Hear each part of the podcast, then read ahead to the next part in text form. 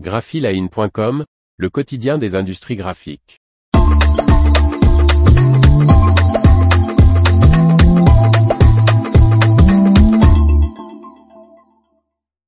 Le musée de l'imprimerie de Limoux déménage.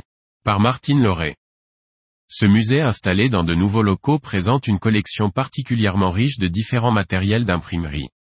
Le musée de l'imprimerie était installé depuis 2011 en plein cœur de ville à Limoux dans l'Aude, en lieu et place de l'ancien tribunal.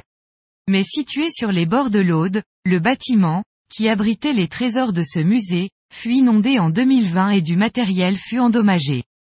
Après plus de deux ans de mise en sommeil forcé, le musée ouvrira les portes de son nouveau local, celui de l'ancienne école élémentaire, au printemps prochain. Le musée est désormais situé dans le quartier de la petite ville, toujours à Limoux, mais cette fois, à l'abri, en hauteur. C'est Jean-Claude Lafont qui est à l'origine de la création de ce musée.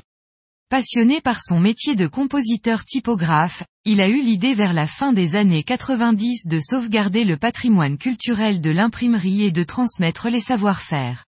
L'association des amis du musée des arts graphiques et de la communication, AMIAGRAC, née en avril 1998. Elle regroupe des imprimeurs actifs et retraités ayant comme objectif de créer un musée, développer des activités culturelles et proposer des ateliers manuels pédagogiques. C'est la municipalité de Limoux, intéressée par ce projet, qui permit à l'association d'ouvrir ce lieu particulier. La collection présentée dans ce musée est particulièrement riche. Elle provient de dons d'imprimeurs de toute la France.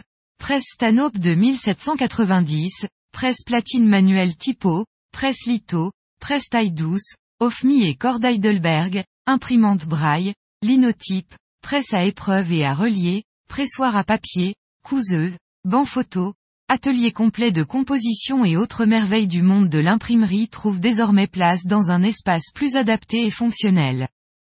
Des ateliers manuels pédagogiques animés par des membres de l'association permettent aux visiteurs, et plus précisément aux écoliers et collégiens limouxins, de découvrir l'impression typo et offset, la reliure ou encore la gravure.